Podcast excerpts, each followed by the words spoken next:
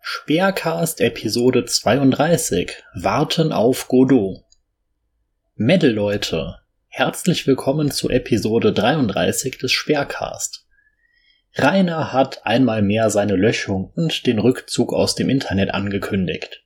Angesichts vieler vorangegangener Löschungsankündigungen, die letzte erst im August 2020 und dem vorgetäuschten eigenen Ableben im Dezember 2015 nehmen wir die Ankündigung nicht ernst.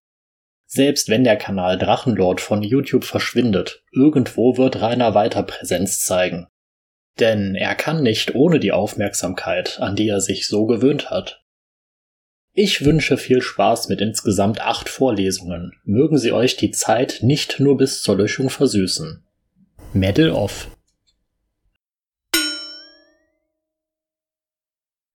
2021, das Jahr des Hates. Ein Text von Die Babrika. Hallo, meine lieben Hater. Nach langer Zeit spricht wieder die Babrika über den guten Speer. Grüße zu euch. Wir stehen am Ende des Jahres 2020. Rudi rotiert weiterhin, die metaphorische Tür bekommen wir auch nicht zu und der Lacoste Lord schimmelt weiterhin am Old Shiver Mountain. Und seien wir ehrlich, über ihn gibt es seit Monaten nichts Besonderes zu erzählen. Nach wie vor ist er dick und dumm. Wöchentlich kann man dabei zusehen, wie er immer mehr an Körperfülle zunimmt, die Schanze weiterhin zerfällt und der Hate natürlich weniger wird. Ein wenig aufgelockert wurde diese Zeit nur durch die Pumperstaffel, doch sehen wir uns nun wohl einer langen Durststrecke gegenüber. Nehmen wir uns gemeinsam vor, diese in brüderlichem Gleichschritt zu überwinden. Kommen wir damit auch zum eigentlichen Sinn dieses kurzen Pamphlets, dem Hate am plumpen Pummelpenner. Für das neue Jahr habe ich mir drei zuverlässige Trigger ausgedacht, die ich mit euch teilen möchte, um dem Marzipanmagnaten der Reichshauptstadt Emskirchne nahe Neustadt am Arsch ein wenig die salzigen Schweißperlen aufs Gesicht zu treiben. Allen voran steht, dass der Dick-Dick-Diktator inzwischen jegliche Opposition versucht gnadenlos unter seinem Fettpad zu erdrücken. Die Trollerei im Discord ist fruchtlos geblieben. Mahnmal der Schande, dafür sind die hunderten Stunden NWO-Leaks, bei denen nur zwei, vielleicht drei Highlights hochkamen. Dass Ruina dick und dumm ist, wussten wir natürlich auch schon vorher. Nein, Plattform jeglicher Trigger muss die eiserne Front des Schanzentores oder die Kommentarsektion auf YouTube sein. Dort kann er den Dingen nicht aus dem Weg gehen. Kommen wir aber zu den guten Triggern, die wir in der Masse ansprechen müssen, um ähnlich des Artillerieschlages den Obermettbandführer Rudi 1944 auf die Zivilisten des russischen Bliatstadt losgelassen hat, eine Wirkung zu erzielen. Trigger 1. Der Drache trägt ne Windel. Wir alle kennen das Camel-Toe-Bild und diese eigenartige Aufnahme von Reiners Hinterteil, die das ungeübte Auge vermuten lassen könnten, dass der Cholesterinkoleriker sich mit irgendwas die Hose stopft. Wie wir auch wissen, muss er jedem alles beweisen, selbst wenn das heißt, dass er vor Kindern die stinkende Plasterhose runterzieht. Wenn wir ihn lange genug darauf hinweisen, wird Rainer auch irgendwann dazu kommen, uns zu beweisen, dass er keine Windeln trägt. Und das geht nur, wenn er uns den nackten Achtfacharsch zeigt. Argumentationsgrundlage gibt es auch genug. Er rammt sich auf regelmäßiger Basis Masturbationshilfen in das resignierende Rektum, sitzt den ganzen Tag über. Vielleicht ist ja etwas ausgeleiert oder sein Arzt hat ihm mutmaßlich diese Windeln verschrieben. Sind das in den blauen Säcken der Bulldog-Halle etwa Windeln? Im besten Fall macht er noch einen Videobeweis, in dem er seinen alten Müll durchwühlt.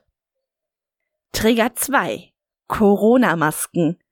Während der dicke Diabetesdrache sich immer wieder darüber beschwert, dass andere keine Masken tragen, waren Kevin Wolter und sein Kameramann ohne Maske in seiner Bude. Auch wenn es aufgrund von Schimmelspuren schon eine enorme Gefahr darstellt, sich ohne Maske dort aufzuhalten, hat er damit ja gegen die Corona-Maßnahmen verstoßenet. Es ist wichtig und richtig, ihm das immer wieder in jedem Kommunikationskanal zu rotzen. Trigger 3. Am besten treut er sich noch selbst. Ein verlässlicher Trigger ist seit Anbeginn der Zeit des Milka-Meddlers Unabhängigkeit in Frage zu stellen. Er sieht sich als Alpha-Tier und muss dieses Bild aufrechterhalten. Er macht immer einen auf Bauer und Handwerker. Fragt ihn einfach, welchen Schraubenschlüssel er für X und Y empfehlen würde, weil er ja viel Erfahrung hätte, oder gebt vor, euch mit ihm nach technischen Details zu informieren. Niemand triggert sich besser als der Kalorienkasper selbst, wenn er sich um Kopf und Kragen redet, um den Leuten zu zeigen, dass er sich auskennt. Die Angriffsflächen sind grenzenlos. Genug Fragen führen vielleicht sogar wieder zu einer Folge Lustlord oder zu heiß ersehnten Heimwerkerstaffel. Lasst dem Ruiner Rambo, wenn wenig Luft zum Atmen. Das ist wichtig. Er labert immer noch den meisten Mist, aus dem wir Hader neue Kraft schöpfen können, um die kommende Durststrecke zu bewältigen.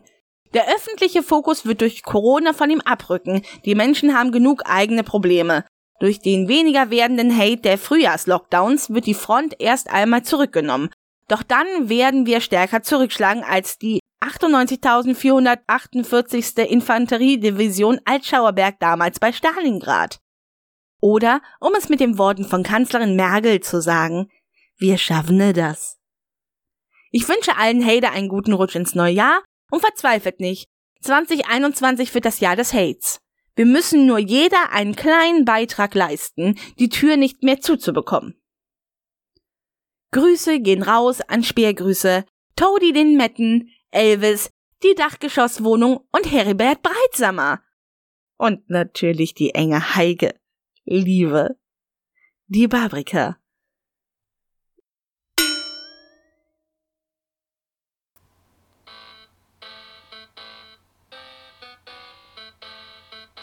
Der Todestag des Wingels.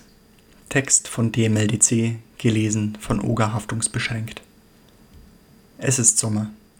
Die Sonne lacht, die Vögel zwitschern, die Menschen gönnen sich eine Abkühlung im Freibad oder im See. Die Alkoholiker sitzen von frühmorgens bis spätabends an den Haltestellen. Das Weibsvolk zeigt wieder ordentlich Material. Alles scheint im Lot zu sein. Nur am Altschauerberg weiß man nicht so recht, ob denn wirklich alles seinen gewohnten Lauf geht. Schon seit Tagen gab es trotz massenhafter Haterbesuche keine Brüllattacken mehr. Auch der ogerische Propagandarundfunk ist stillgelegt. Dazu verbreitet sich seit der Morgendämmerung ein Gestank, der dem eines mittelalterlichen Pesthospitals wohl am ehesten gleicht. Und da das Reinerle schon seit Tagen nicht mehr auf Besuch reagiert, ist auch die Dichte an Hatern heute nahe Null. Seltsam. Da hatten die Bewohner doch gerade erst angefangen, von der Situation zu profitieren. An der Kreuzung stand seit ein paar Tagen ein Bierwagen. Am Feuerwehrhaus hatten sie einen Würstchenstand eröffnet. Der 20.8. war nun endlich ein offizieller Festtag in der Region, zu dem massenhaft Hater und Katastrophentouristen nach Emskirchen strömten. Und jetzt auf einmal Sendepause? Hat er es denn endlich gerafft, dass nur er dem Ganzen ein Ende setzen kann? Oder will er den Nachbarn damit eins auswischen?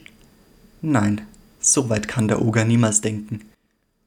Und als der morgendliche Gestank sich bis in die Mittagshitze rein nicht nur hält, sondern sogar noch verschlimmert, gehen die ersten Anrufe bei der Leibstandarte des Winglers ein.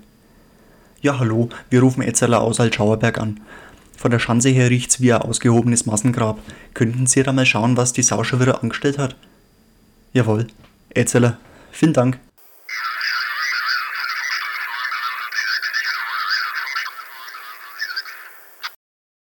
Und 20 Minuten später ist es auch schon soweit.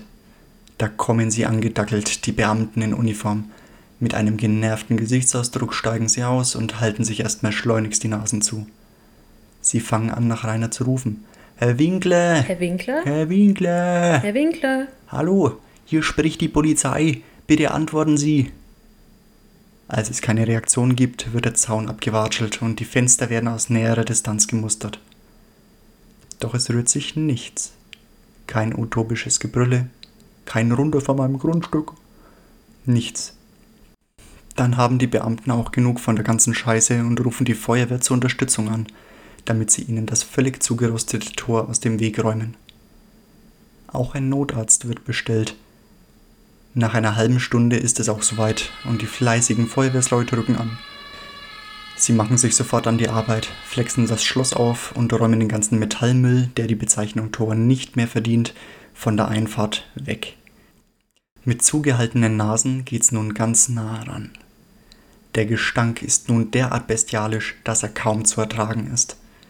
Wahnsinn, was in diesen paar Jahren aus dem ehemals trauten Familienheim der Winklersippe geworden ist. Der Hof ist völlig übersät mit Schutt und Müll, denn die Schanze selbst ist das einzige Gebäude, welches noch steht. Doch steht sie eher schlecht als recht. Das Dach ist schon komplett in sich zusammengesunken und undicht. Überall sind Risse zu sehen. Da fällt die Entscheidung, einen Trupp Feuerwehrler voll ausgerüstet mit Gasmasken und Sauerstoffflaschen in die Schanze zu schicken. In weiser Voraussicht wird das THW in Neustadt an der Aisch kontaktiert und ein Mobilkran wird angefordert. Die Bewohner des Dorfes sammeln sich so langsam auf der Straße, neugierig ob des Schauspiels, welches sich dort vor ihren Augen entfaltet. Und dann ist endlich der Moment der Wahrheit gekommen. Zwei Mann machen sich auf den Weg in das Seuchenloch. Mutig und ohne zu zögern dringen sie in dieses verwahrloste Gemäuer ein, während sich draußen erste Mitglieder der Haterschaft einfinden. Und im ersten Stock werden sie dann fündig. Da liegt sie die Sau. Zusammengesackt mit heruntergezogener Hose auf dem Schlafsofa im Balkonzimmer. Neben ihm eine halb aufgeblasene Sexpuppe. Unter seinem monströsen Leib hat sich bereits eine Suppe aus allen möglichen Körperflüssigkeiten gebildet. Er ist tot. Ohne Zweifel. Die Feuerwehrler sehen sich noch kurz um und meddeln dann so schnell wie möglich wieder raus, um die Kunde vom Ogertod weiterzugeben. Die Straße ist mittlerweile voll mit Hatern, Ortsansässigen und Schaulustigen. Alle gieren sie danach, einen Blick auf den toten Haufen Speck zu erhaschen. Und da trifft auch endlich der THW-Kran samt Besatzung ein. Nach einem kurzen Sondierungsgespräch wird beschlossen, den Rest des verkümmerten Dachs einzureißen und den Berg aus Schlachtabfällen und Billigfett aus der Schanze zu heben. Auf die Frage, ob er sich den Lad davor nochmal aus nächster Nähe ansehen möchte, lehnt der Notarzt dankend ab stellt eine Todesurkunde aus und macht sich vom Acker. Und schließlich geht es los. Mit Hilfe des Krans wird dem völlig maroden, halb eingestürzten Dach über dem Balkonzimmer der Garaus gemacht. Der 300 Kilo Schandsack wird verzurrt und verknotet und dann ist es soweit. Unter tosendem Applaus wird die Sau aus der Schanze gehoben. Die Feuerwehrmänner und THWler staunen nicht schlecht. Dass ein Mensch überhaupt so aussehen kann, das haben selbst sie noch nicht erlebt und dann wird der riesige Haufen Elend und Verwahrlosung auf den Viehhänger des örtlichen Großbauern geschmissen und abtransportiert, auf dass sie ihn irgendwo verscharren. Und dann ist dieses ganze Theater endlich vorüber. Finito, Leute. Reine Wingel. Ein Leben für den Hate. Ein Leben gewidmet der Triebbefriedigung. Ein Leben ohne Liebe, Geborgenheit und Frieden. Aber mit ganz viel Sturheit, Dummheit und Narzissmus. Ein Leben als Tanzbär, als Lachnummer für all jene, die ohne ihn am Ende der Nahrungskette stünden. Ein Leben ohne Ehrgeiz, Disziplin und Willenskraft. Ein Leben der Verlotterung, der Verwahrlosung und der Ignoranz. Was von ihm bleibt? Nichts außer einer wertlosen Ruine. Und die ewigen Geschichten natürlich, von den Bärchen, den Brüllheulattacken, dem Heiratsantrag, den Lügenmärchen des Wingels und dem abscheulichen Verhalten der Speckmade auf Discord. All das wird uns in Erinnerung bleiben. Doch wird nie jemand sagen, dass er ihn vermisst. Und das sagt über die Person Rainer Winkler alles aus, was man wissen muss.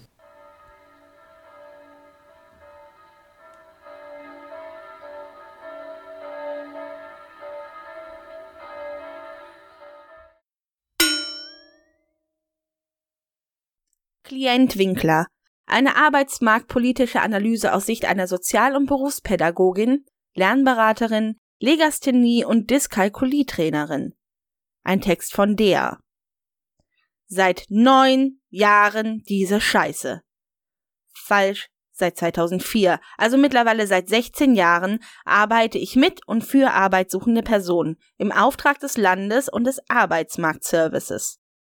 Soll heißen, nach so langer Zeit weiß man ungefähr, wovon man spricht. Was habe ich nicht schon alles gesehen und erlebt in meinem Berufsalltag? Man könnte Bücher, nein, ganze Büchereien füllen. Da gab es Drogensüchtige mit Verfolgungswahn, Jugendliche, die chronisch verschlafen, Frauen, die 30 Jahre in der Firma nebenan gearbeitet haben und denken, sie wären noch immer eine Bürokauffrau am Puls der Zeit.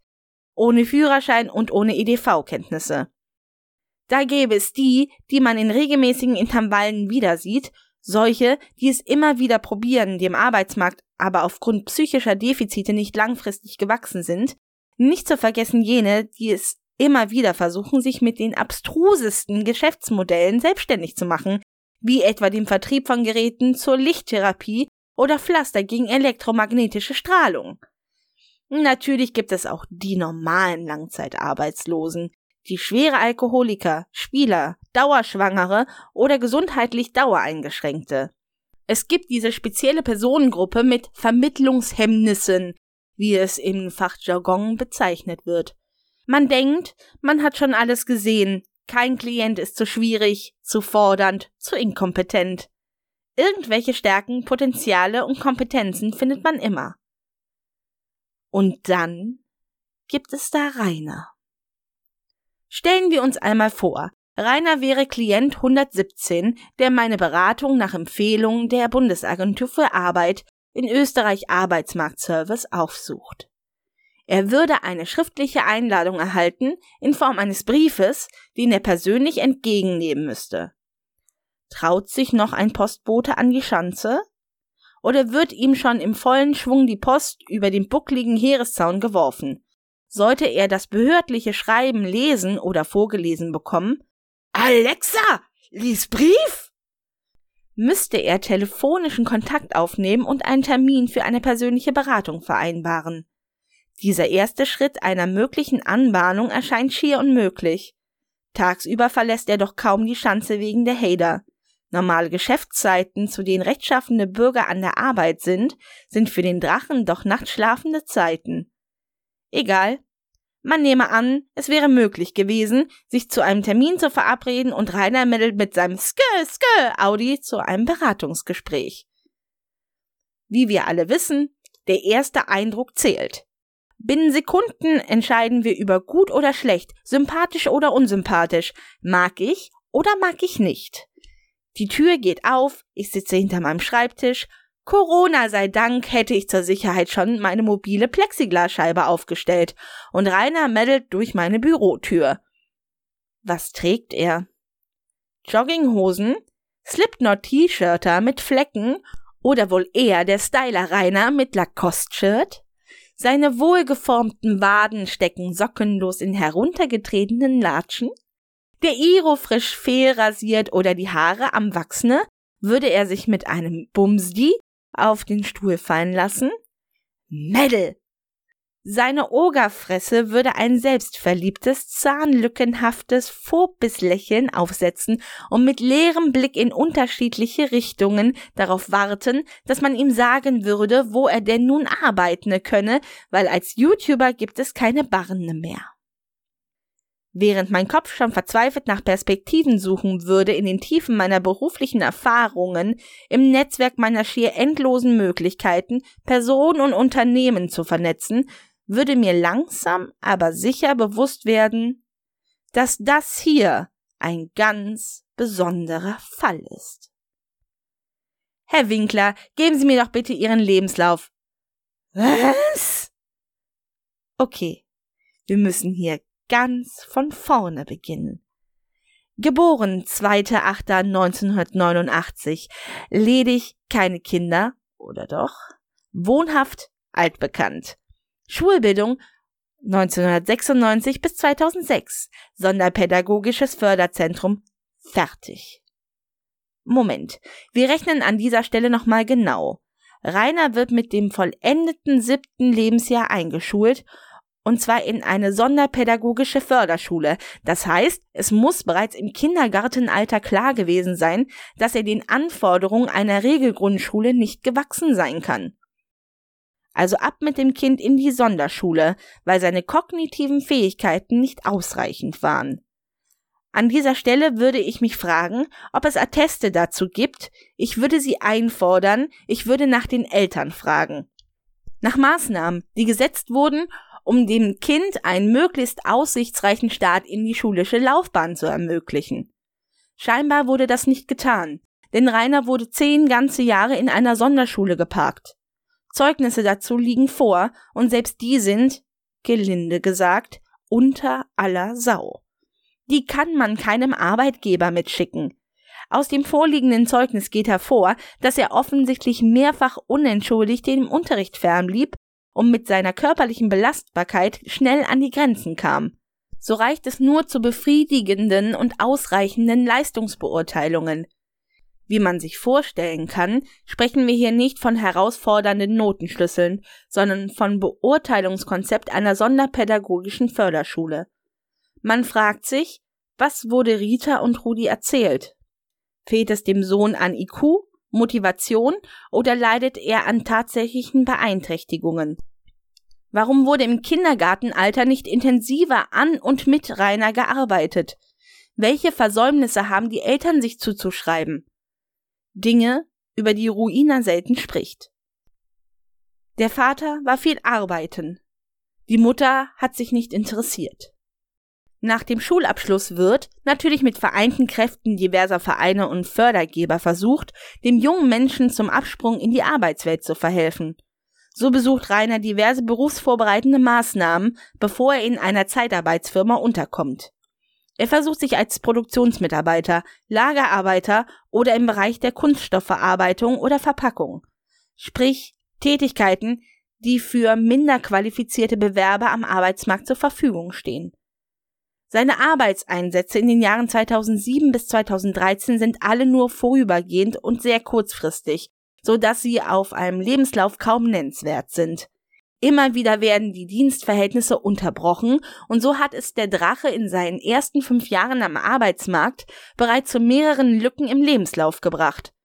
Im Jahr 2013 dann hat er die unzufriedenstellenden Dienstverhältnisse endgültig aufgegeben, um sich voll und ganz seiner YouTuber-Karriere zu widmen.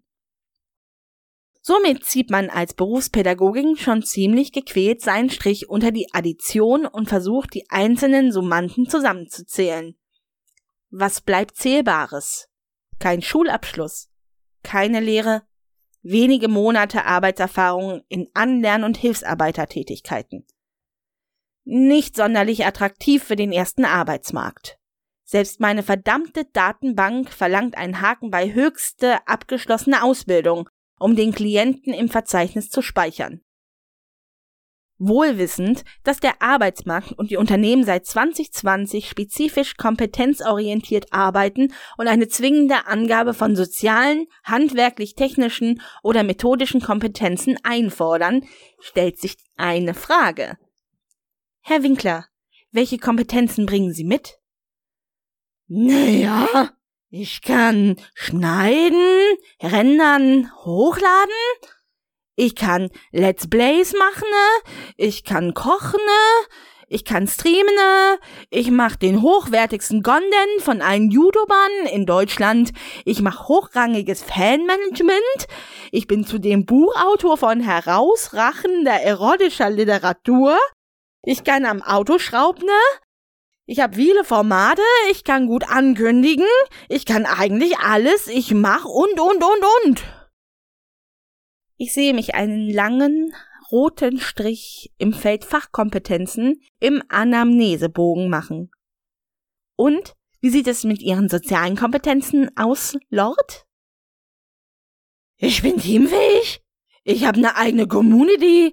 Ich dort bin ich sozusagen eine Teamleader und Inhaber. Meine Führungsqualitäten sind eher autoritär, aber ich habe schon eine Diskussionskultur.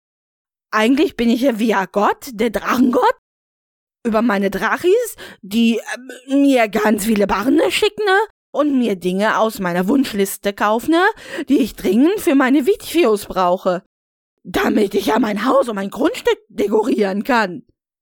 Auf meinem Bogen kritzle ich die Worte rechthaberisch, selbstüberschätzend und narzisstisch an. Alles klar, Herr Winkler. Wie gehen Sie mit Konflikten um? Konflikte? brüllt es mir entgegen. Bei mir gibt's keine Konflikte. Ich red ruhig mit jedem Hater und wenn nicht, schmaß ich den die Prügeln aus. Seit sieben Jahren schon kommen sie, bauen Scheiße, schreien den Ort zusammen, beschädigen mein Haus und mein Grundstück und die Polizei tut nichts dagegen. Fehlende Impulskontrolle, Verdacht auf histrionische Persönlichkeitsstörung, Merkmale der Schizophrenie, ADHS notiere ich und krame aus meinem Schreibtisch die Checkliste laut ICD-10 zur internationalen statistischen Klassifikation von Krankheiten und blättere zum Kapitel der psychischen Störungen, während der Lord lautstark weiterschimpft. Kriterien der narzisstischen Persönlichkeitsstörung. Übertriebenes Selbstwertgefühl. Ich bin das höchste Wesen. Fantasien grenzenlosen Erfolges. Ihr seid doch nur neidisch auf das, was ich schon erreicht habe auf YouTube. Ansicht, einzigartig zu sein. Keiner ist so geil aller wie ich. Verlangen nach Bewunderung. Wenn ich so mach, bin ich wieder der Frauenschwarm. Anspruchsdenken. Mein Haus, mein Grundstück. Ausnützen zwischenmenschlicher Beziehungen. Sexschreibende. Mangel an Einfühlungsvermögen. Bei mir ist jeden Tag Amoklauf. Neid. Lass mal was zusammen machen, ne Gronk. Arrogantes Verhalten. Ich bin besser, als du es hier sein kannst. Selbstbezogenheit. Ich, ich, ich! Extraversion. Siehe Pornhub. Hohe Selbsteinschätzung. Ich komponiere selbst Musik mit'm Klavier, aber ich kann nix zweimal spielen, ne? Ich mache eine große Klammer über alle Kriterien und male einen großen roten Haken daneben. Analytisch noch nicht vollends zufriedengestellt, blättere ich zu den Kriterien der histrionischen Persönlichkeitsstörung und hake die folgenden Kriterien ab. Erstens dramatische Selbstdarstellung, theatralisches Auftreten oder übertriebener Ausdruck von Gefühlen. Ich bin unsterblich. Das schreiende Haus. Suggestibilität, leichte Beeinflussbarkeit durch andere oder durch Ereignisse. Liebe Hater, jetzt habt ihr richtig Scheiße am Arsch. Jetzt hat gleich Schluss. Ständige Suche nach aufregenden Erlebnissen und Aktivitäten, in denen die Betreffenden im Mittelpunkt der Aufmerksamkeit stehen. Und Schlägerei unangemessen verführerisch in Erscheinung und Verhalten. Drachenlord ist ein Eis. Lustlord zieht sein T-Shirt aus. Lustlord und sein Luan. Übermäßige Beschäftigung damit, äußerlich attraktiv zu erscheinen. Haarfarbe, Nagellack, zur Wunsche, zur Wunschliste hinzufügen, ne? Egozentrik, Selbstbezogenheit, dauerndes Verlangen nach Anerkennung, fehlende Bezugnahme auf andere, leichte Verletzbarkeit der Gefühle und andauerndes manipulatives Verhalten ergänzen das klinische Bild. So langsam wird mir klar, mit erstem Arbeitsmarkt wird das nichts. Herr Winkler, gibt es sonst noch etwas, das ich wissen sollte? Ich bin Legastheniker und hab ADHS. Jackpot! Denke ich mir und frage mich, wie es dazu kommen kann, dass ein 31-Jähriger noch immer liest wie ein Kind im ersten Schuljahr. Als Legasthenie-Trainerin weiß ich, an einer Leserechtschreibschwäche kann man gezielt und gut arbeiten. Die meisten Legastheniker bekommen ihre Problematiken noch während der Schulzeit sehr gut in den Griff und machen problemlos hohe schulische Abschlüsse. Die Krux an der Sache ist eine konstante, regelmäßige Förderung, die früh beginnen muss. Auf meinem Anamnesebogen bleiben die meisten Felder leer.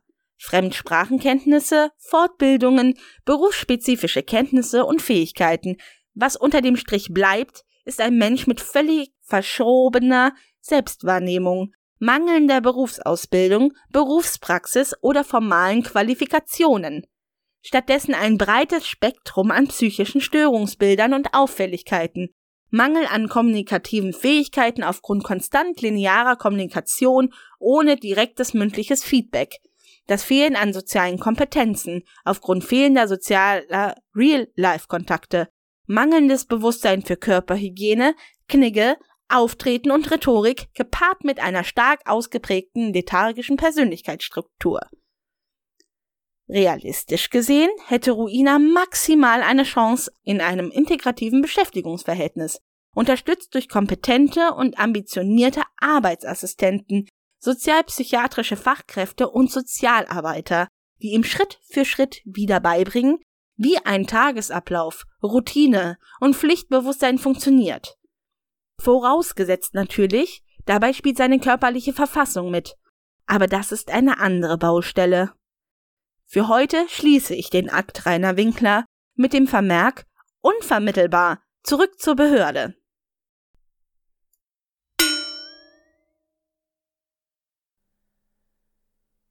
Rita Rudi und die Schuldfrage.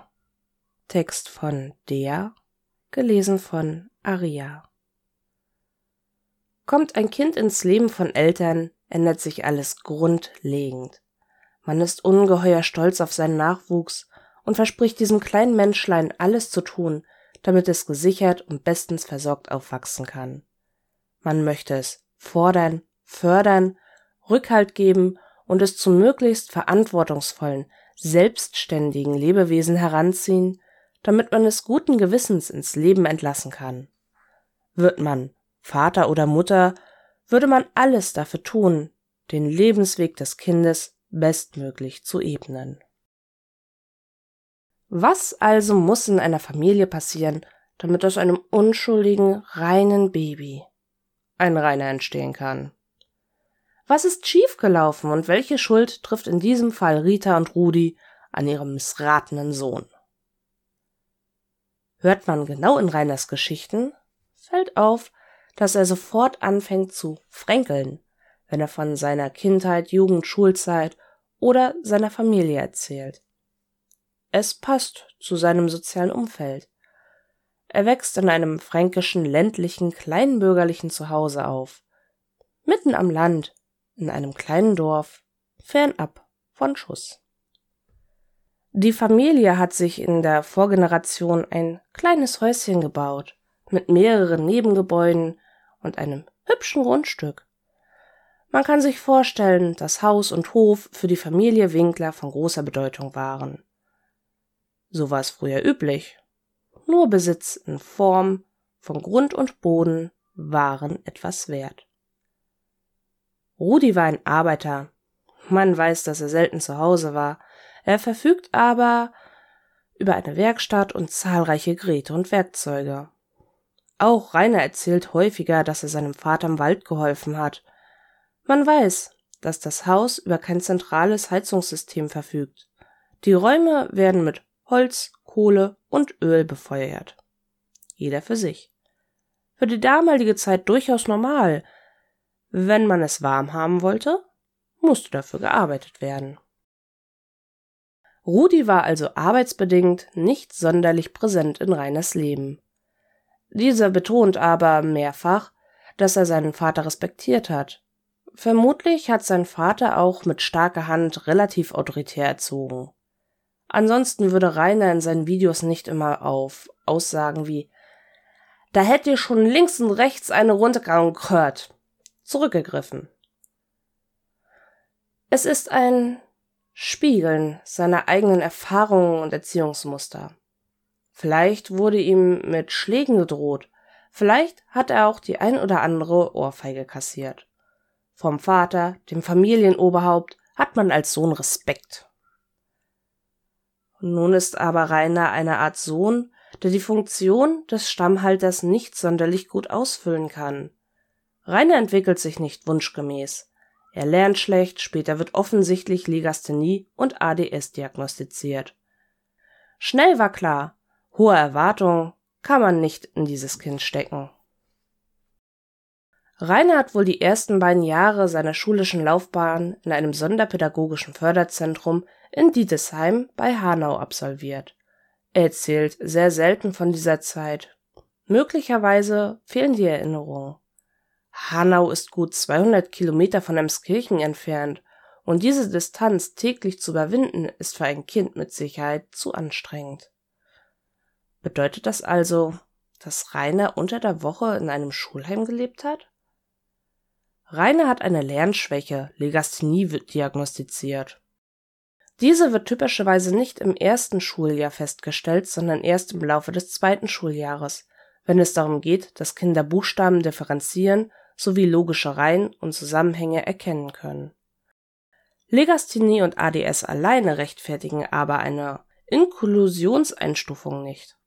Das heißt, Rainer muss zwingend weitere Defizite mitgebracht haben, die man bereits im Vorschulalter festgestellt haben muss. Sprich, er war schon immer auffällig. 1999 wechselte der kleine Winkler im Alter von zehn Jahren ins Sonderpädagogische Förderzentrum Bad Windsheim, welches nur 30 Kilometer vom Wohnort entfernt liegt, da diese Schule Erstunterricht ab der dritten Schulstufe anbietet. Wie man Rainer heute kennt, legt seine Anamnese einen verminderten IQ nahe. Die Recherchen zur Schule haben aber außerdem ergeben, dass sie ihren Schwerpunkt in Lernen, Sprache und, besonders interessant, emotionale und soziale Entwicklung legen. Man kann sicher davon ausgehen, dass Rainer in genau diesen Bereichen Entwicklungsschwierigkeiten hatte. Die Sonderpädagogische Förderschule Bad Windsheim, die unser Wingel für sieben Jahre besucht hat, hätte auch einen Übertritt in eine Regelschule bei entsprechenden Leistungen und Entwicklungen ermöglicht. Das hat er allerdings nicht geschafft. Und so schließt Rainer seine Pflichtschuljahre auch genau in diesem Förderzentrum ab. Dieses Abschlusszeugnis verpflichtet ihn zur Teilnahme an einer Berufsschule, welche er aber nach eigenen Angaben nie besucht hat. Wenn den Eltern nun also bekannt ist, dass der Sprössling Schwierigkeiten mit dem Lernen, Lesen und der sozialen Entwicklung hat, warum zur Hölle wird nicht alles Menschenmögliche getan, um das Kind zusätzlich zu fördern. Mit ihm zu lesen, es bei außerschulischen Aktivitäten oder Therapien anzumelden. Was, liebe Rita, hast du getan? Rainer erzählt wenig von Rita. Sie war für ihn wenig greifbar. Sie habe sich nicht gut gekümmert, war für ihn offensichtlich keine wichtige Vertraute und Bezugsperson. Die findet er eher in seiner Großmutter. Was also rennt mit einer Mutter falsch, die keine innige Beziehung zu ihrem Sohn aufbaut, die ihr Kind in eine Dulli-Schule steckt und es dort für ganze sieben Jahre verrotten lässt.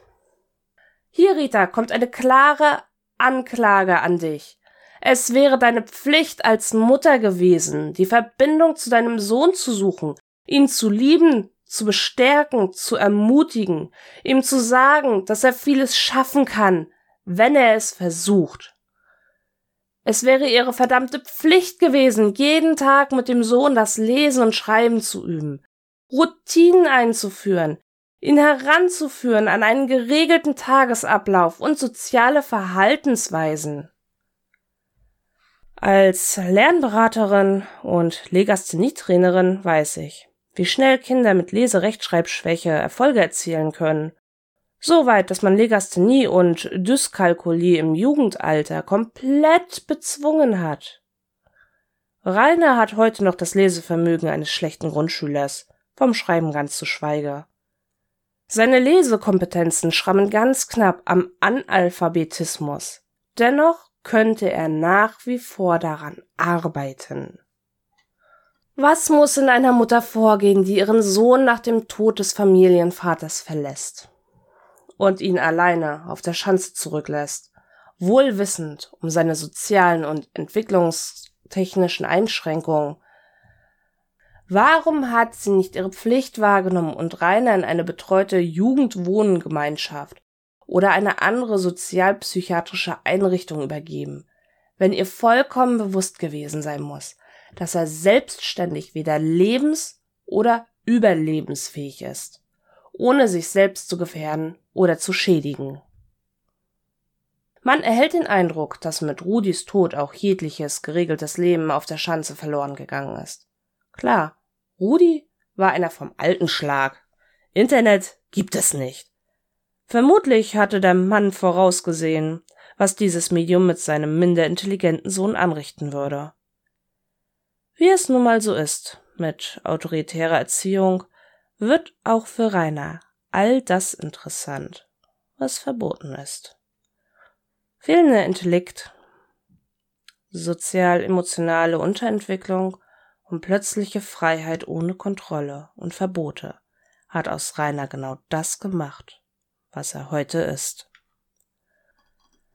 Er hätte beschützt werden müssen, Rita, beschützt vor sich selbst.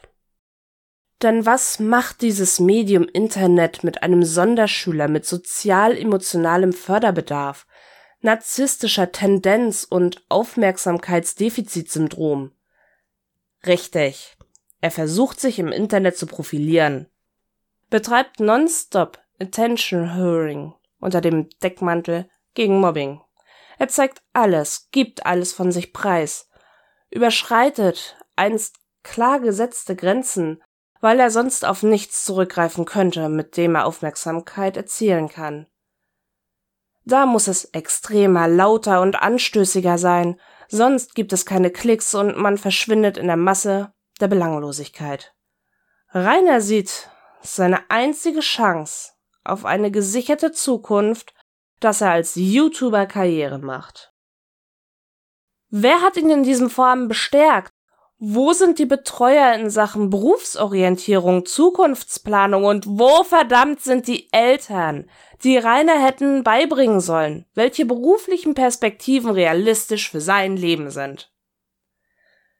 Rainer fehlen in seiner Entwicklung klare, präsente Rollenbilder. Vorbilder, an denen er sich eindeutig und einfach orientieren kann.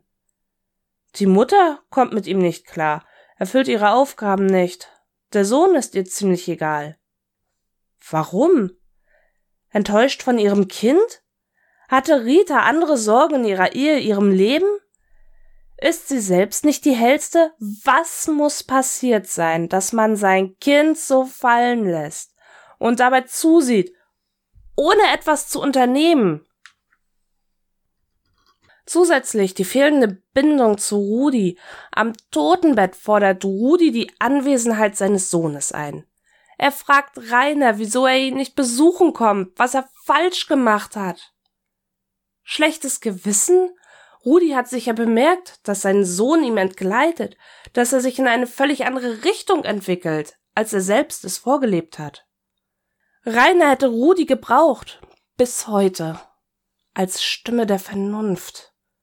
Sein Tod und der seiner Großmutter als graue, strippenführende Eminenz war auch Reiners Todesstoß.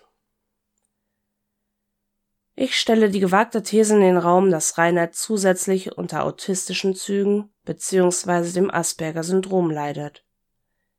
Er hat kaum Empathie gezeigt, als Rudi ihn um einen Besuch im Krankenhaus gebeten hat. Kaum Empathie, wenn er über den Auszug seiner Schwester und Mutter spricht oder als er seine Nichte zum ersten Mal sehen hätte können. Auch keine Empathie, als er lieber auf ein Festival gefahren ist, als sich um seine pflegebedürftige Großmutter zu kümmern. Emotional ist Rainer nur dann, wenn es um ihn selbst geht. Man erntet, was man sieht, Rita und Rudi. Auf kaltem, ausgetrockneten Boden kann nichts Fruchtbares wachsen. Diese Schuld müsst ihr tragen. Das ist eine Bringschuld der Eltern, die Verpflichtungen haben, wenn sie Kinder in die Welt setzen. Eine Bringschuld, der ihr nicht nachgekommen seid. Euer Sohn ist das Produkt eurer Erziehung, fehlender Liebe, Wärme, Fürsorge und Geborgenheit. Natürlich mit genetischen Fehlläufen, aber selbst die wären mit guter, kompetenter Begleitung zumindest teilweise in den Griff zu bekommen gewesen. Das Endprodukt Rainer Winkler ist die Summe von tragischen Ereignissen, gepaart mit Ignoranz, Unvermögen und mangelhaften elterlichem Einsatz.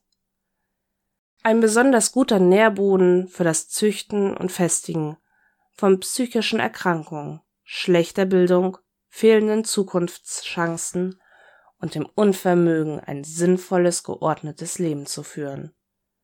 Für mich tragen Rita und Rudi klare Schuld an der Entwicklung ihres Sohnes, welche man früher mit beherzter Förderung in eine richtige Richtung hätte lenken können. Spreche aber Rainer nicht frei davon. Man kann dumm sein, schlecht gebildet, empathielos und narzisstisch. All das lässt sich psychologisch begründen. Aber man entscheidet immer noch selbst darüber, ob man ein guter Mensch oder ein Arschloch sein möchte.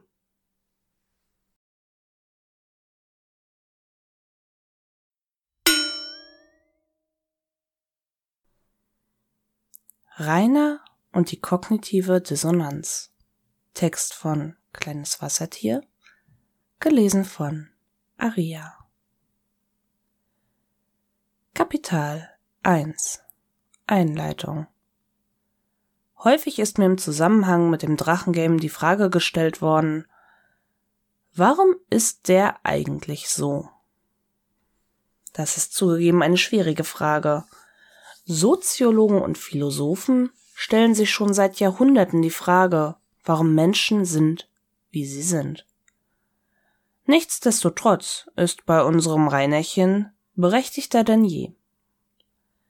Denn die Lösung des ganzen Konflikts ist so offensichtlich wie einfach. Lösch den Kanal, zieh in eine Sozialbauwohnung und lebe von Sozialhilfe bis sich der ganze Trubel gelegt hat.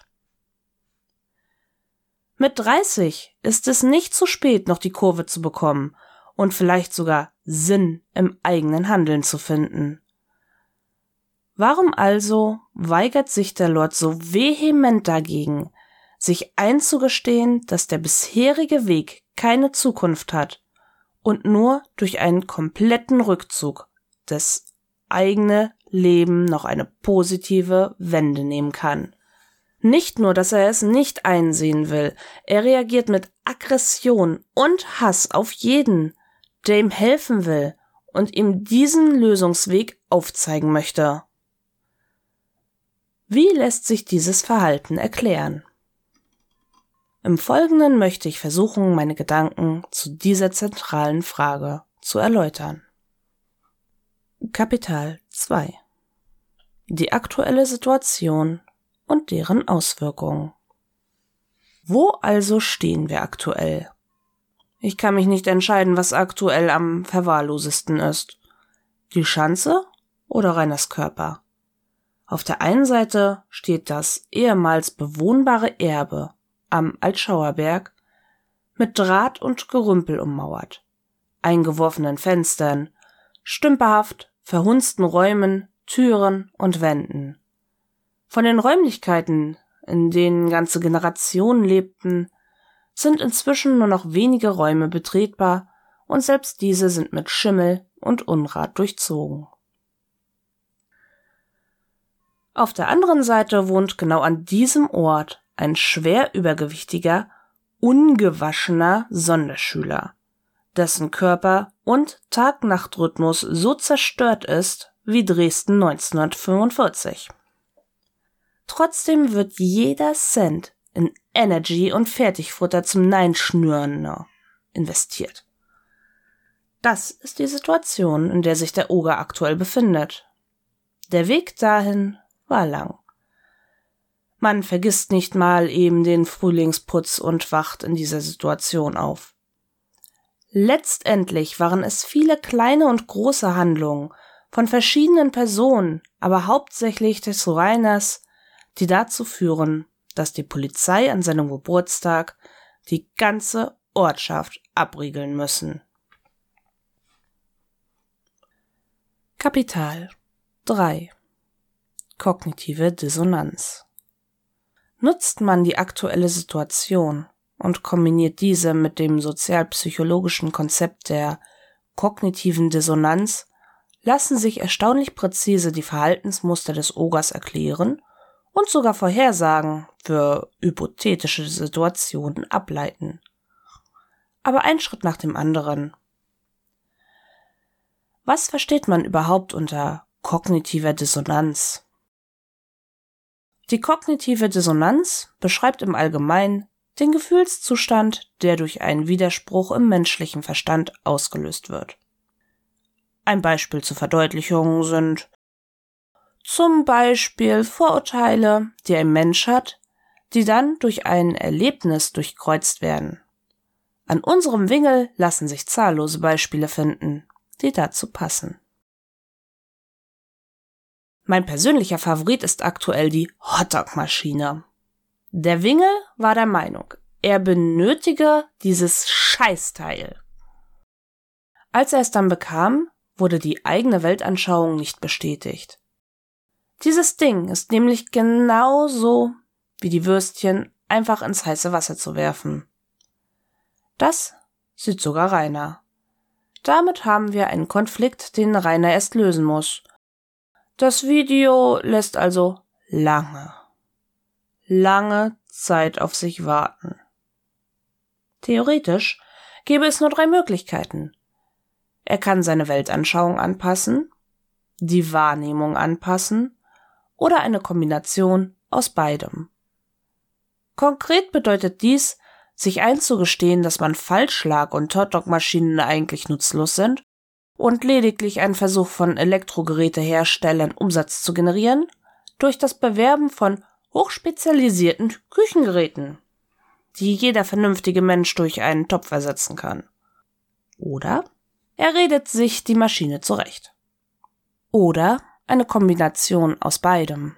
Wobei hier zu erwähnen ist, dass vor allem das, die persönliche Arbeit und Belastung zunimmt, je stärker die Widersprüche sind. Und letzteres ist auch passiert. Einerseits redet er sich immer wieder ein, dass er nur mit diesem Gerät die Würstchen im Wasser lassen kann, damit er die Dinger dann auch heiß in sein Gesichtsarschloch schieben kann. Und gleichzeitig redet er sich aber auch ein, dass die Maschine doch nicht so optimal ist, da die Brötchen ja nicht darauf warm haltbar sind. Kapital 4 Das Verhalten Nun, da wir das Konzept der kognitiven Dissonanz kennengelernt haben, können wir versuchen, das Verhalten des Wingel zu erklären. Da wäre zum Beispiel die Verwahrlosung des Hauses. Warum räumt er nicht einfach auf? Laut Wingels Weltbild sind nämlich die Hähne schuld. Dass das nicht stimmt, weiß jeder. Niemand lädt da einen Kühlschrank ab. Warum also kümmert er sich nicht darum? Warum also kümmert er sich nicht darum? Das würde eine Lösung des inneren Konflikts voraussetzen. Wenn Rainer aufräumen würde, und es dann Ordnung herrsche, müsse er sich eingestehen, Wenn Rainer aufräumen würde und es dann Ordnung herrsche, müsse er sich eingestehen, dass es gar nicht die Hader waren, die des Rudis Erbe so runtergewirtschaftet haben. Bevor er also das Problem beseitigen kann, muss er einen essentiellen Teil seines Selbstverständnisses anpassen, nämlich, dass er eine kleine Messi-Drecksau ist. Und das kann ja nicht sein. Also lieber so lassen und darauf beharren, dass es die Hater waren.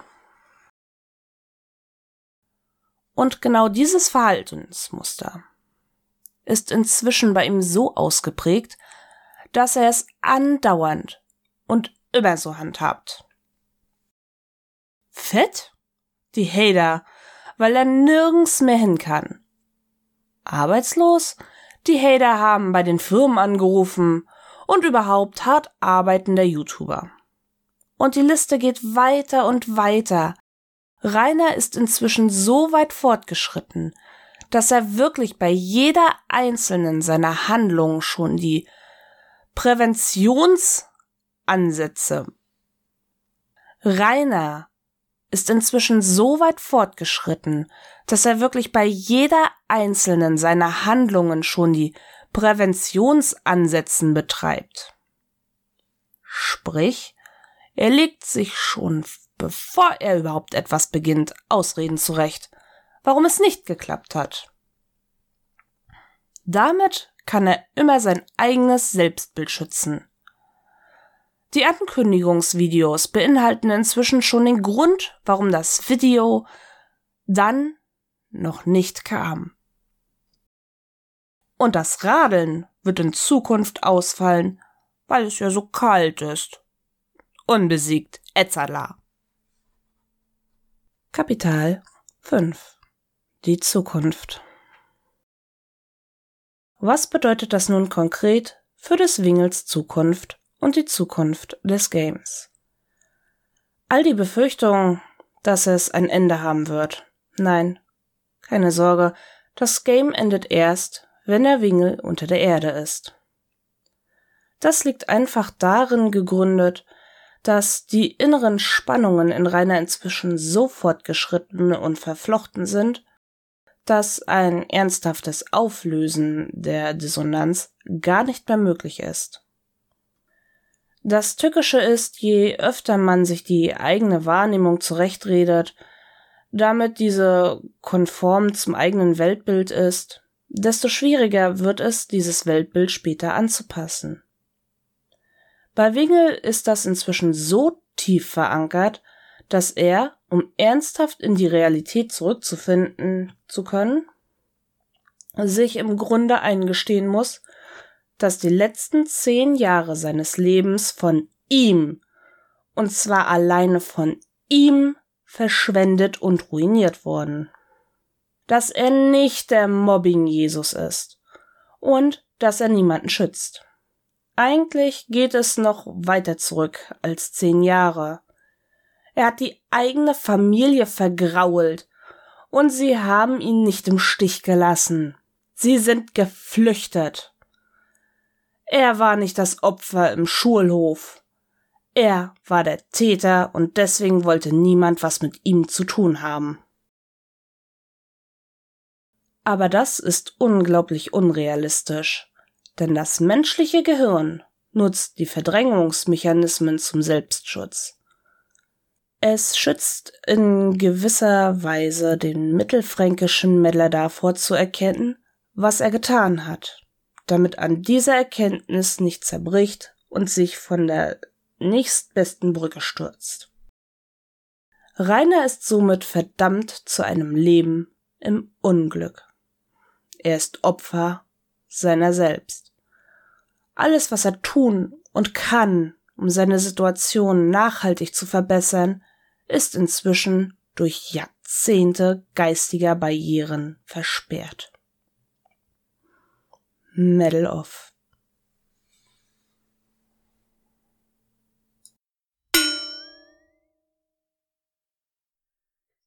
Der Glückstag von Rainer mit AI Text von Roboterfrosch. Das Telefon klingelte. Nach einem kurzen Gefühl der Überlegenheit, da es tatsächlich jemanden gab, der mit Rainer sprechen wollte. Herr Winkler, bitte kommen Sie umgehend ins Elmskirchner Rathaus. Wir müssen dringend etwas besprechen, schrillte es aus der verstopften Hörmuschel. Rainer überlegte kurz, was er nun für eine Strafe erwarten würde und fragte schüchtern, aber auch zornig wie eh und je zugleich nach dem Anliegen. Es geht um, um ihre Ernennung zum hiesigen Bürgermeister, wenn ihrerseits noch Interesse besteht. Rainer zuckte und pulsierte, was das Zeug hielt. Danach schmiss er das schmutzige Telefon lieblos in die Ecke. Endlich ist es soweit. Des muss Etzerlei mein Tag sein nach all die Jahre, heit. Er schwang sich in einen besonders feinen Zwirn, bestehend aus einer altbekannten schmutzigen Jogginghose und einem T-Shirter mit sogar nur einem Loch. In Windeseile rannte er so schnell die Bodendielen ihn trugen Richtung der Eingangstüre. Es war gar nicht so leicht, die unzähligen Berge aus Unrat zu umgehen, die seine Startbahn blockierten. Aus dem Weg, Etzatler! schrie Rainer. Das ist meine große Chance, endlich eine anständige Machtposition zu bekommen. Mit Mühe und Not erreichte er die Haustüre und riss diese im Eifer des Gefechts auch sogleich aus den Angeln. Doch unserem posierenden Alleskönner war dies recht gleichgültig angesichts seiner baldigen Erhebung zum Bürgermeister. Er sattelte den alten Rudi A4 und trat durch das geöffnete Autofenster gleich drei lachenden Hadern in die Reihe mit der Art Roundhouse Gig das Handy aus den Händen, um sie nicht zu verletzen, versteht sich. Er lächelte. Durch die ungewöhnliche Glückssträhne euphorisiert, spürte er, dass er wieder zuckte und pulsierte. Jetzt müsste nur noch eine echte Mulle her, an der er sich zur Feier der Ereignisse in aller Ruhe vergehen könnte. Eine schier satanische Freude zeichnete sich in seinem Gesicht ab, als er daran dachte, die frohe Botschaft über ein drittklassiges Video von seinem autoreifende Survival-Handy zu verkünden. Da war das Pulsieren schon wieder und nur noch mit einer Hand lenkend begab sich die andere Hand langsam nach unten auf der Suche nach dem Speer. Autsch, verdammte Gagge! schrie Rainer, als er mit pochenden Fingern aufwachte. Es war alles nur ein Traum, und als er sich die Finger auf der Suche nach dem Speer am selben gestochen hatte, wachte er durch den pieksenden Schmerz auf. Brüllheulbereit klinkte sich der Unterkiefer mit einem ogametrischen Versatz von drei Zentimetern nach vorne ein. Rainer erschrak regelrecht, als er durch die zertrümmerten Fensterscheiben mal kein Gelächter oder die ehrenhaften Herr Winkler Rufe hörte. Es wird doch ein richtig guter Tag, murmelte er und quälte sich mit aller Kraft aus der Senkrechten hoch aus seinem Bett. Dusche brauch ich net, sagte er wieder mal Selbstgespräche führend. Etwa da erst mal erhaben Frühstück, ne? Gierig verschwanden 14 Aufbackbrezen, acht Laugenstangen und zwölf Aufbackbrötchen im Drachenschlund. Zur Feier des guten Tages wurde auch ein halbes Glas Nutella dazu inhaliert, obwohl er diese nicht mochte. Da das eben nur ein kleiner Happen war und kein ausgiebiges Frühstück, war doch genug Energie da, um sich um die morgendliche, naja, eher mittagliche Triebabfuhr zu kümmern. Er schmiss sich auf die Couch und der Anblick erinnerte stark daran, ein rohes Spiegelei in der Pfanne zu schlagen. Nach getaner Arbeit schmierte er das ekelhaft stinkende Drachensperma am Poster einer Elfe aus WoW ab. Da kam in unserem runden Rächer mal wieder der verzweifelte Wunsch auf, diese elende, quälende und endlos währende Jungfräulichkeit zu beenden. Ich muss zum Saunaclub, sagte er. Zu seinem Vorteil war er dermaßen nass geschwitzt von seiner Morgenroutine, dass er problemlos durch den Türrahmen hindurchglitt. Er meddelte aus der Ruine heraus zu seinem Rudi A4 und hatte ein ähnliches Gefühl der Unbesiegbarkeit wie zuvor auch in seinem Traum. Nichts könne heute mehr schiefgehen, da war er sich ganz sicher. Doch vorher musste er noch einmal zu einem Geldautomaten, denn wenn er Bargeld besäße, würden die Hader sein Haus Etzeler plündern. Dort angekommen stand vor ihm eine junge Frau am Geldautomaten, welche sein Keuchen und Schnaufen vor Anstrengung wohl nicht bemerkt hatte. Sie bückte sich mit einem genervten Seufzer nach ihrer Geldbörse, die sie versehentlich hatte fallen lassen. Da konnte Rainer nicht mehr an sich halten. Er pulsierte so heftig wie noch nie zuvor, und solch eine Gelegenheit hatte sich ihm noch nie offenbart. Erregt sprang er einfach nach vorne und wollte sich noch in der Bank an dieser scheinbar willigen Mulle vergehen und endlich sein erstes Weib, ob mit oder gegen ihren Willen, beschmutzen. Denn Frauen sind ja seines Wissens nach leicht zu erregen, wenn man sie nur stark genug sexuell belästigt. Entgegen aller Erwartungen machte die junge Frau allerdings einen Schritt zur Seite und der erregte Rainer knallte mit seinem Butterschädel lediglich gegen den Geldautomaten. Als er wieder zu sich kam, fand er tatsächlich einen 100-Euro-Schein unter seinem Butterschädel. Na, das hat sich jetzt gelohnt, sagte er und machte sich etwas benommen, jedoch freudig auf dem Weg zu seinem Saunaclub. Aufgrund seines Formates musste er immer den doppelten Eintritt zahlen. Aber das machte heute nichts aus. Er hatte ja den Geldschein gefunden und damit auch gleich prahlend bezahlt, dass es auch jeder mitbekommen hatte. Durch geschicktes Totstellen umging Rainer sogar die erforderliche Dusche und steuerte direkt die gemischte Dunkelsauna an. Anders als sonst immer vernahm Rainer wirklich ein offenbar weibliches Wesen, was sich in völliger Dunkelheit zu ihm setzte. Sein beißender Körpergeruch schien ihr nichts auszumachen.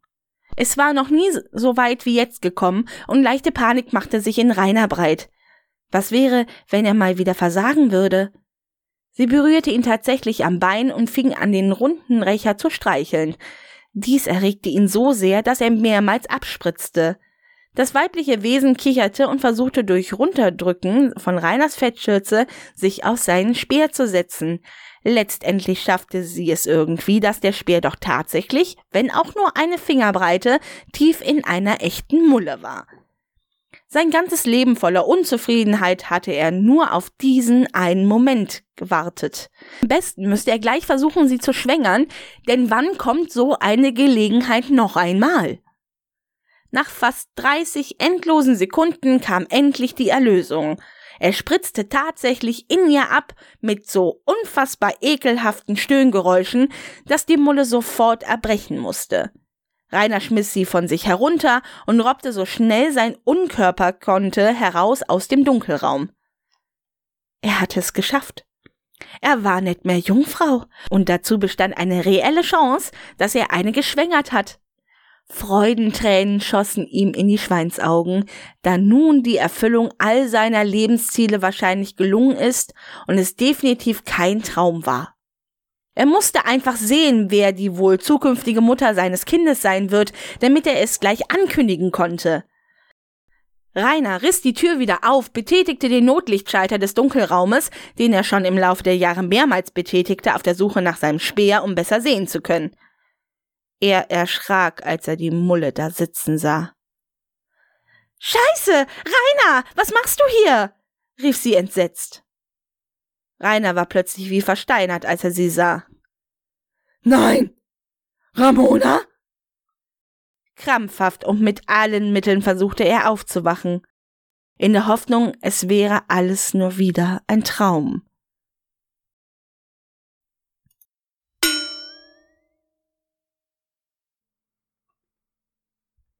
Was ist Rainer Winkler?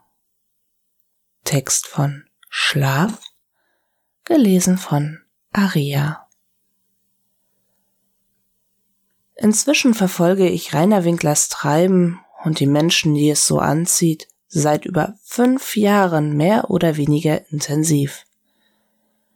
In all dieser Zeit wurde schon sehr viel über diesen unfreiwillig besonderen Menschen gesagt und es wurde sich auf den verschiedensten Arten mit ihm und seinem Wirken beschäftigt. Jedoch gibt es eine Frage, die mich in diesen Jahren begleitet hat. Was ist Rainer Winkler? Die Antwort auf diese Frage ist gleichzeitig einfach und kompliziert. Rainer Winkler ist vieles. Je nachdem, mit wem man sich unterhält und wen man beobachtet, fällt die Antwort darauf anders aus. Für viele Leute, die sich mit ihm beschäftigen, ist Rainer eine Quelle der Belustigung oder ein Ventil für die eigenen Aggressionen. Rainer ist außerdem eine Projektionsfläche, auf die sich die Unzufriedenheiten mit dem eigenen Alltag wunderbar übertragen lassen. Hier hören die Eigenschaften des Rainer W. aber noch lange nicht auf. Er ist so vieles mehr. Abschreckendes Beispiel und negatives Vorbild sind da nur zwei weitere Dinge. Für werdende Künstler und Medienschaffende ist er gleichzeitig eine Muse und ein Werkstück, um die eigenen Fähigkeiten für die hoffentlich anstehende erfolgreiche Karriere zu verfeinern. Auch analytische Fähigkeiten ließen und lassen an der Causa-Winkler wunderbar proben. So hat es dieser Mensch geschafft, Gegenstand zahlreicher Artworks, Memes, Songs und sogar Spiele zu werden, ohne es zu wollen oder sich bewusst dafür anzustrengen. Doch das sind bisher nur meine Beobachtungen aus den vergangenen Jahren. Diese Beobachtungen führen für mich zu einem Schluss. Rainer Winkler ist genau das, was die Leute gerade brauchen. Und das ist er, ohne es zu wissen. Würde sich das Ganze nicht in einem extrem negativen Kontext abspielen, könnte er sich eine nette kleine Community aufbauen. Doch darüber möchte ich nun nicht auslassen. Ein inzwischen etwas aus der Zeit gefallenes Filmzitat besagt, dass eine Tragödie gleich Komödie plus Zeit ist. Dieses Zitat lässt sich ebenfalls auf Rainer Winkler anwenden.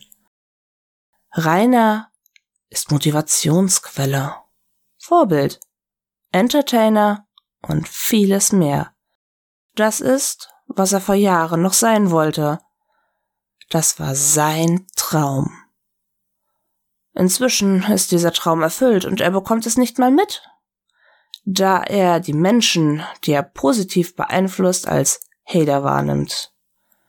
Dieses Verhalten gipfelt darin, dass er jeden Zuschauer und Besucher wie ein Feindbild behandelt. Daher möchte ich mit den Worten schließen, dass Rainer eine der größten Komödien des deutschsprachigen Internets ist. Und das, obwohl der Hauptdarsteller es nicht mal mitbekommt.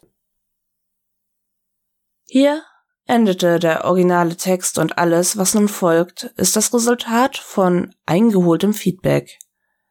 Nach einem sehr aufschlussreichen Gespräch wurde ich darum gebeten, die Frage noch etwas genauer zu betrachten. Daher nochmal die Frage. Was ist Rainer Winkler? In der Vergangenheit reagierten Menschen, welche nicht von Freunden an die Thematik herangeführt wurden, mitleidig auf dessen Umstände. Diese Reaktion ist gleichzeitig menschlich und falsch. Letzteres erkennt man zu diesem Zeitpunkt jedoch noch nicht. Rainer verdient kein Mitleid, da er die aggregierte Ablehnung, mit welcher er sich täglich beschäftigt, selber aufgebaut hat. Mit dieser Ablehnung rechtfertigt er sein Verhalten und es macht seit Jahren die Mehrheit seines Contents aus. Die tausenden Menschen, die er mit diesem Verhalten inspiriert und amüsiert, sieht er dabei nicht. Der schwerwiegende Vorhang seiner eigenen Negativität macht dies unmöglich. Dieses Spektakel, welches er Leben nennt, spielt sich auf dem heruntergekommenen Familiengrundstück der Familie Winkler ab. Spätestens seit eines der Gebäude wegen Vernachlässigung des Besitzers einstürzte, kann man hier von einer Ruine sprechen. Auch hier ist der Verantwortliche wieder Rainer Winkler. Seitdem er der einzige Bewohner des Grundstücks ist, wurden selbst rudimentärste Tätigkeiten zur Pflege der Gebäude nicht durchgeführt. Er geht mit seinem Eigentum alles andere als sorgsam um. Im sozialen Umfeld des Rainer Winklers sieht es nicht besser aus. Durch sein Verhalten hat er es in all den Jahren konsequent geschafft, jeden Menschen zu vergraulen, der mit ihm befreundet war oder ihm einfach nur wohlwollend gesonnen. Inzwischen hatte diese Situation so groteske Züge angenommen, dass selbst die Einwohner von Altschauerberg in Reiners Sinne handeln. Dies geschieht jedoch seit Jahren nicht aus einer positiven Motivation heraus. Auch hier hat Rainer es geschafft, mit seinem Verhalten so viel Ablehnung zu erzeugen, dass die Leute einfach nur Ruhe im Ort haben wollen. Darum rufen sie die Polizei, wenn Rainer nachts wiederholt lautstark ankündigt, was er mit den Kindern seiner Besucher anstellen möchte. Es ist nicht unüblich, sich mit den Schicksalen anderer Menschen zu beschäftigen und darauf zu reagieren. Dabei sind gerade die Extreme interessanter als der Durchschnitt.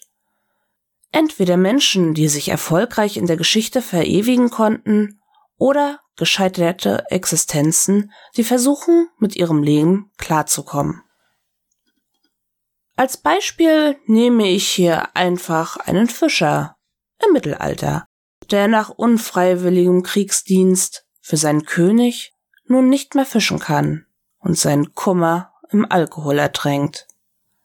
Auch solche Menschen wurden zu ihrer Zeit bemitleidet und verspottet.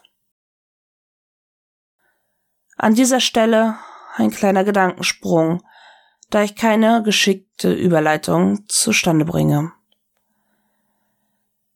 In der Summe seiner Eigenschaften ist Rainer Winkler eine gescheiterte Existenz, die nicht erkennen kann, was für einen positiven Einfluss sie auf Menschen hat, welche sich mit ihr beschäftigen. Dabei ist er jedoch ein Unikat. Andere gescheiterte Existenzen schaffen es heutzutage ins Fernsehen und ins Internet und werden für ihre Selbstbloßstellung mit milden Gaben entlohnt. Er schafft nicht mal das. Ein weiterer Punkt, der auch noch zu dieser Einzigartigkeit gehört. Es wurde noch keine positive Eigenschaft bei Rainer Winkler gefunden.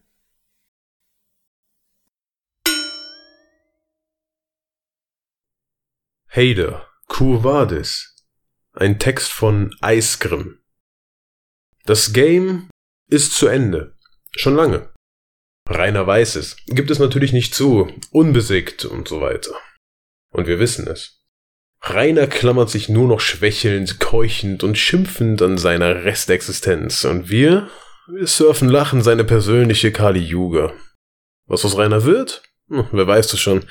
Pflegefall, obdachlos, früher tot, alles wurde schon mehrfach von Beobachtern und wohl auf Textautoren durchgearbeitet. Aber was wird aus uns? Ja, es stimmt. Ein Hater-Kollektiv, so wie es sich Rainer vorstellt, durchstrukturiert mit charismatischen Führern im Hintergrund, die die einzelnen Hater-Kompanien befehligen, gibt es nicht. Aber natürlich stellt er es sich so vor. Schließlich träumt er selbst davon, ein Heer von Drachis zu befehligen und mit seinen Schweizer Taschengumbels im Wald den arbeitslosen Studenten aufzulauern seine persönlichen Boggemon. Los, Drache, raus aus dem Boggeball, mach den Hater mit deinem Elektroschock fertig, dieser hartlose, dumme... Äh, ich schweife ab. Nochmal, es gibt kein Kollektiv, aber es eint uns etwas. Den gemeinsamen Abscheu, die Wut, das schaulustige, fassungslose Glotzen, aber auch den gemeinsamen Spaß, den uns Rainer indirekt beschert. Ich selbst genieße die Videos des sympathischsten Fischhändlers der neuen Bundesländer und liebe es, den Abend live mit einer Runde Wingelbingo zu beenden und dabei im Chat die Speere von Franz und Hicks zu lutschen. Es ist Entertainment, leichte Unterhaltung. Die Torte fliegt und trifft den Internetclown. Jubel, Begeisterung, Bingo. Was ist, wenn alles wirklich zu Ende ist? Was lernen wir aus der ganzen Drachengame-Geschichte? Was ändert es an uns? Werden wir wirklich satt, trocken und zufrieden in den Hader-Ruhestand gehen, die Sache vergessen und reiner dem Vergessenen preisgeben? Oder wird es nach einigen Tagen, Wochen, Monaten in uns zucken? Krampfen, dieser leicht ziehende Schmerz, das Dürsten, das Hungern nach neuem Met. Wird Rainer wohl wirklich recht haben und einige werden sich eine neue Maske suchen? Das neue Mästen einer dummen, famesüchtigen Internetsau, um unseren Hunger an seinem faulen, schlechten Contentfleisch zu stillen? Sehr wahrscheinlich. Das Internet produziert solche Famegeier täglich. Aber wird ihr Matt das gleiche Winkleraroma haben? Rainer sollte ein mahnendes Beispiel für uns alle sein. Was Mediennutzung angeht, aber auch für unser eigenes Leben. Wir haben so viele Stunden in der Winkler Sonderschule verbracht, dass wir unsere eigenen Schwächen in dem Ogerspiegel sehen müssten, uns vor uns selbst erschrecken und an uns arbeiten sollten. Bloß kein Reiner werden. Aber auch in unserem Umfeld müssen wir aufmerksam bleiben. Unsere Jüngsten fangen an, mit dem Smartphone eigene Videos auf YouTube hochzuladen. Kontrollieren. Bloß keinen nächsten Wingel züchten.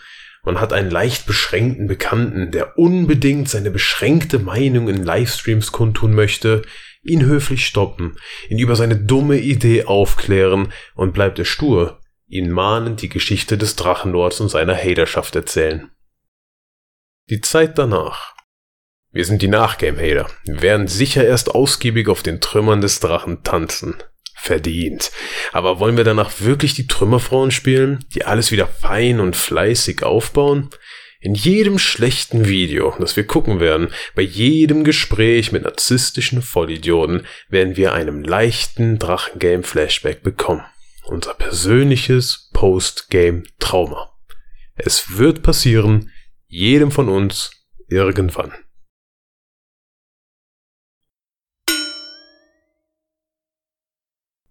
Löschungs-Aftermath Geschrieben von Die Prachtmulle mit kreativen Impulsen vom Drachne Phönix.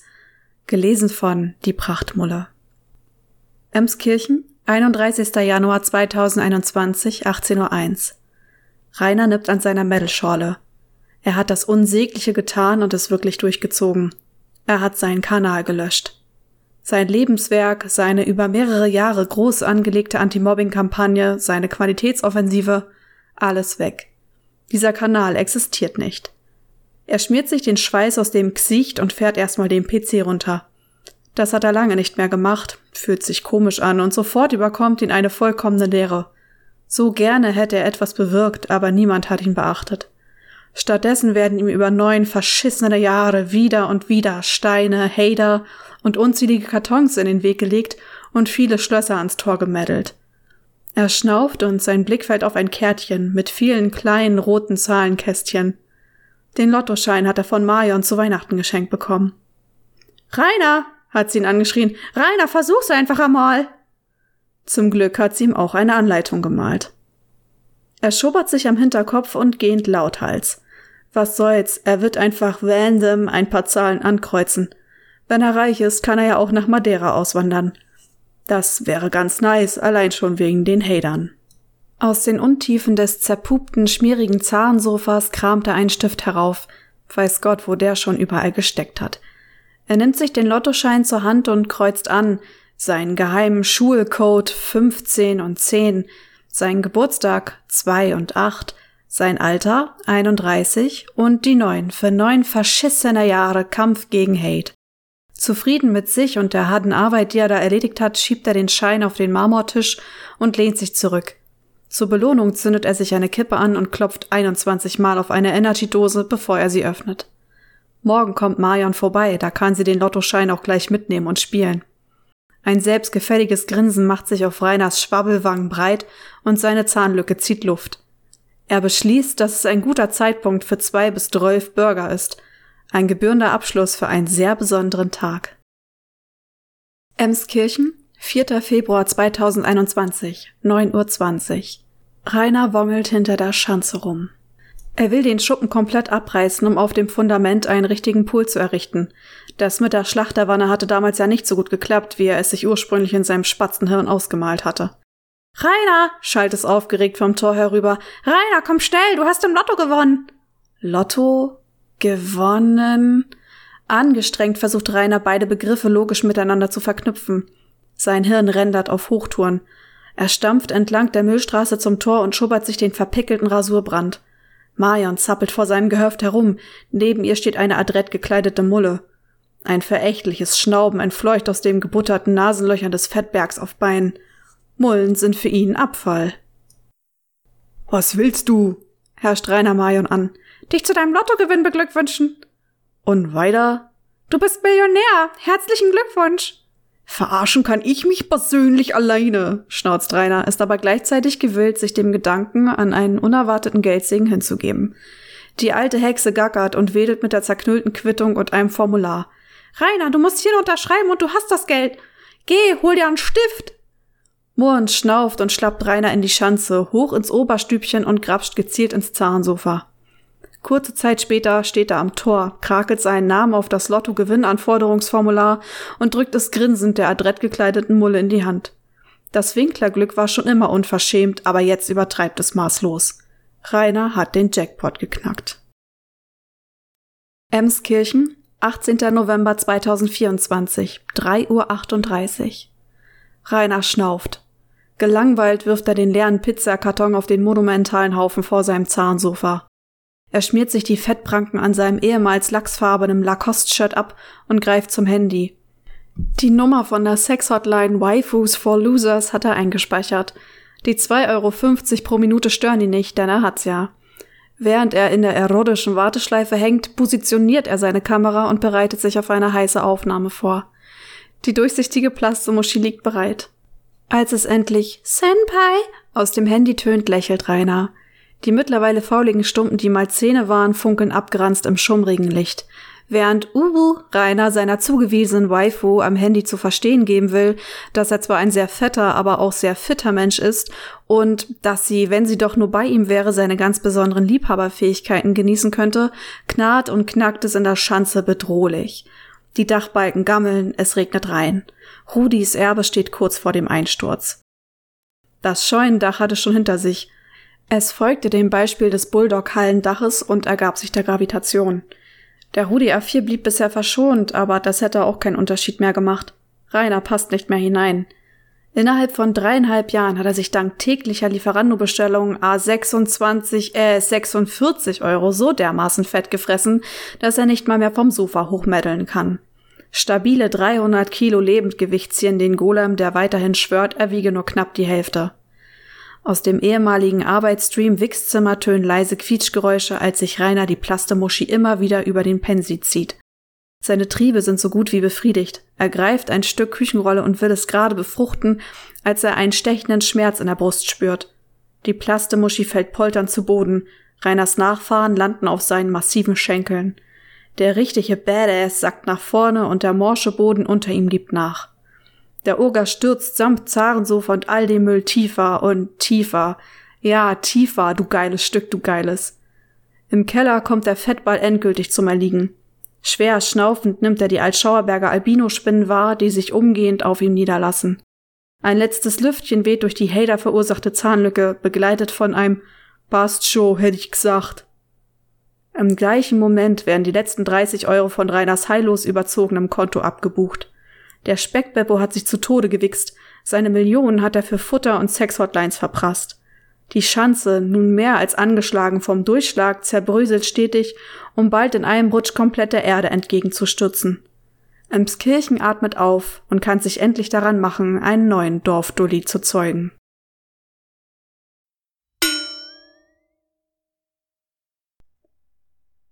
Das war der Speercast. Danke fürs Zuhören. Bis zum nächsten Mal. Medal off.